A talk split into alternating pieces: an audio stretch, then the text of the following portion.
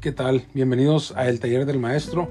Está con ustedes su servidor, Ociel Aguilar, con ustedes el pastor Ociel Aguilar y al pastor Abraham Aguilar, como ya es costumbre y listos para platicar de los asuntos del rey. Vamos a, tener una breve introducción a cargo de nuestro pastor y después estaremos entrando en el tema. Hoy vamos a tocar un tema muy interesante, es el problema de ayudar. Una de las cosas que nosotros ah, debemos de funcionar o poner a funcionar nuestra vida como cristianos es el ayudar a los demás. Pero, ¿cómo saber a quién ayudar? Sería la pregunta, ¿cómo saber a quién brindarle la ayuda? Es una de las cosas que a veces, si no tenemos el discernimiento espiritual adecuado, se convierte en un problema. Bendito problema, ¿verdad? Que fuera si toda la gente recibiera con gozo y con respeto la ayuda. Pero vemos que a veces hasta la gente que ayudamos se nos pone brava, se ponen incómodos. Entonces vamos a ver cómo ¿Cómo podríamos nosotros afrontar ese problema y qué es lo que podríamos hacer en nuestra perspectiva cristiana para poder ayudar a la gente de tal manera que se sienta bendecida? Por ejemplo, cuando Jesús llama a Mateo, eh, Mateo tenía un problema grave, nadie lo quería, estaba en el banco de los tributos, la gente lo quería linchar, la gente lo miraban como un traidor, como un traidor, al punto de que tenía un problema grave. Jesús lo intenta ayudar, lo bueno fue que Mateo se dejó ayudar. A veces nosotros queremos ayudar a la gente y la gente no se deja. Eso lo vamos a ver un poquito en la palabra de Dios. Y a veces ah, queremos ayudar a la gente cuando nosotros también estamos en la posición de necesitar ayuda. Pero también lo vamos a intentar.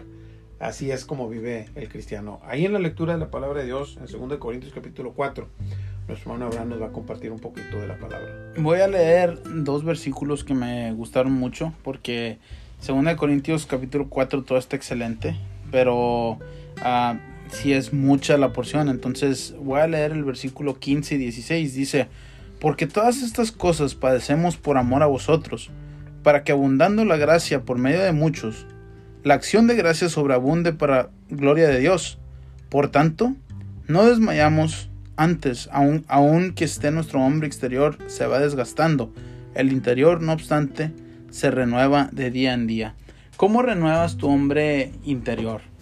Ah, muchas veces me, he hecho esta pregunta, ¿verdad?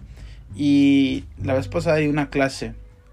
Se trató ah, de una ilustración que di de mi tía. Que a mi tía se le olvidó que ya no podía hincarse. Pero estaba pasando por un momento muy difícil. Y ella como quiera se hincó. Cuando a ti se te olvida tu, tus, ¿cómo se puede decir? incapacidad, ¿verdad? O, tus, tus fallas físicas y solamente te acuerdas en espiritual. Ahí es cuando tu hombre interior se está renovando. Por hacerle el bien, sin ver a quién, es como tu hombre interior se está renovando. Por darle gracias a Dios por todo lo que te está dando en un día, se, se vuelve y se renueva tu hombre interior. En el versículo 15 dice, porque para muchos abundó la gracia, pero que sobreabunde la acción de gracias. Dar gracias por todo. Yo a veces me encuentro dándole gracias a personas que ni siquiera me ayudaron, pero yo soy agradecido porque Cristo me ha salvado, Cristo me ha dado un, un día nuevo, Cristo me ha dado sabiduría para poder afrontar cualquier situación Cristo trabaja por mí, Cristo está conmigo siempre. Entonces te empiezas a dar cuenta, ¿cómo no vivir agradecido si Cristo te dio todo? Cristo te renueva todos los días. Entonces empiezas a entender cómo tu hombre interior se empieza a renovar. Es dándole gracias a Dios, dándole gracias por tu vida, por tu salud, por tu esposa. Y una vez estaba hablando con un amigo, se llama Joe, que Dios lo bendiga, ¿verdad? Y estaba hablando con él y le pregunté, ¿cuáles son las cosas más importantes de tu vida? Y él solamente me comentó dos cosas. Después, él analizó lo que me había dicho y me dice, oye, Abraham, fíjate que me pegó lo que me dijiste, dice, porque pude haber dado gracias por muchas cosas. Dice, pero nada más dije dos.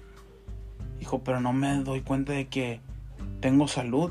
hay gente que pues está en el hospital, ¿verdad? Ah, me siento bien. estoy, tengo un día más de vida, dice, y son muchas cosas que no te das cuenta, por lo cual tienes que dar gracias. Y así nos pasa todos los días, pensamos que Dios nos debe de dar salud, pensamos que Dios nos debe de dar otro día, pensamos que Dios nos lo debe a nosotros y Dios no nos debe dar nada. Todo lo que tienes es por absoluta gracia. Por eso hay que dar gracias. Es correcto, muy acertado. Este, creo que en el año 2015, aproximadamente entre los 2015 y 2017, agarré un tiempo que el Señor puso en mi corazón ayudar a, gente, ayudar a mucha gente. Este, y cualquier cosa que sucedía, este, veía a alguien empujando un carro, me bajaba a empujar el carro. Veía a alguien batallando con algo, me paraba a ver si necesitaban ayuda con una llanta, me orillaba a echarles la mano. Pero dice hay que hay que tener cuidado porque a veces este en quién ayudamos porque a veces que la gente este lo toma mal o, está buscando sacar provecho de alguien me tocó dos ocasiones una, ocasión una señora que estaba orillada y me dio mucha pues mucha lástima verdad ver que estaba orillada en la carretera este y le doy gracias a Dios que en su tiempo iba acompañado este y esta mujer me decía que, que, le diera ride a la tienda a comprarle algo a la camioneta este que ya iba su esposo en camino y ya para cuando llegara su esposo ya tener la parte ahí. Pues yo le di ride a esta señora y cuando subió esta señora al carro esta señora comenzó a decir de que si si yo no le daba dinero este que ella traía una pistola en la bolsa y que me iba a disparar y que no sabía este con qué es lo no me dijo no sabes lo que acabas de hacer me dijo la regaste me dijo que le diera para tal parte, me llevó a tal parte de la ciudad y pues yo iba acompañado de otra persona y, y me dijo, dame todo el dinero que tengas. Dije, mire, yo me paré de buena voluntad porque el Señor puso en mi corazón ayudarle, pero también usted no está haciendo las cosas bien, no está siendo honesta, usted no estaba en realidad en problemas. Le dije, allá usted, se les va a ver con Dios. Que por lo pronto yo lo mucho traigo 50 dólares en la cartera, no tengo mucho dinero, no gano mucho y eso es lo que tengo. Y la señora esta me quitó los 50 dólares y me dijo que la llevara al mall todavía. Me dijo, ve y llévame al mall, ahí me vas a. Entonces cuando yo me di la vuelta y llevé a esta señora al mall, yo no quería que pues nos pasara nada. Ella dijo que traía un arma, estaba en el asiento de atrás, yo no sabía si, si traía el arma o no, pero pues por miedo yo la llevé al, al, al mall.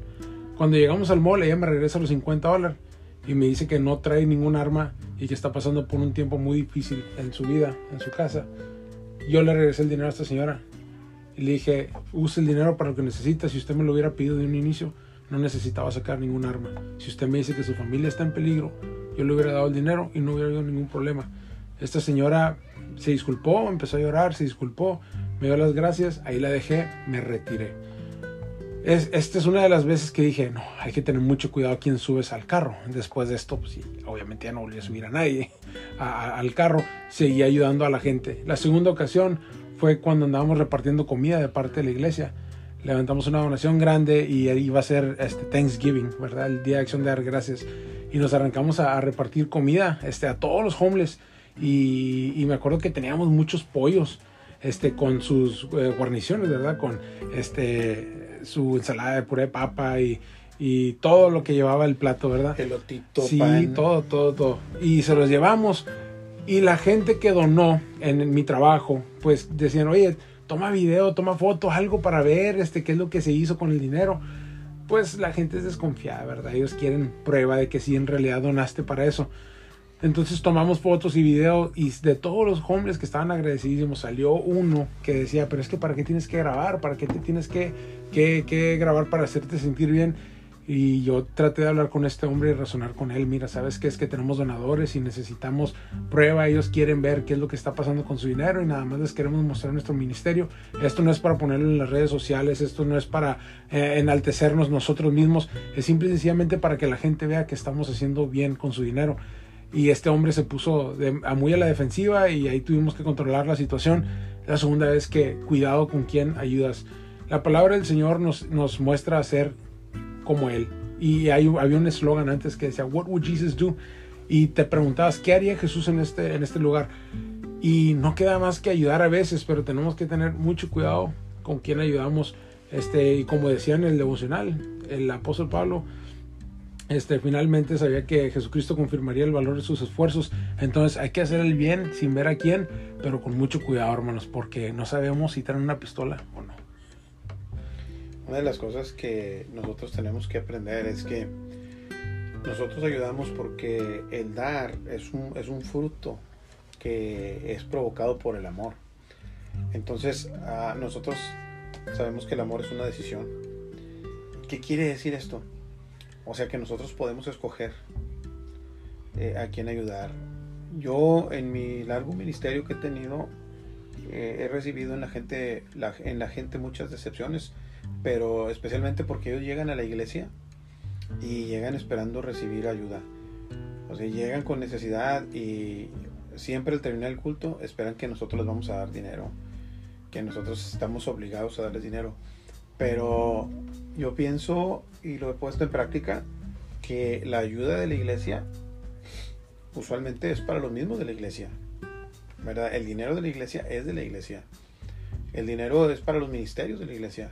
Entonces, ah, tengo mucho cuidado, como dice Osiel, ¿verdad? En saber a quién vamos a ayudar, a quién le vamos a, a dar la mano, porque la gente asume que tenemos que ayudarlos. Y es como decíamos hace un rato en los labios de Abraham la gente asume que Dios tiene que darnos la vida, que Dios tiene que darnos la salud, que Dios tiene que darnos un nuevo día, que Dios tiene que sostener el mundo todos los días. Y no, o sea, en realidad Dios no tiene que. En ese en ese sentido, nosotros tenemos que aprender que nosotros sí podemos ayudar, pero la realidad es que no tenemos que.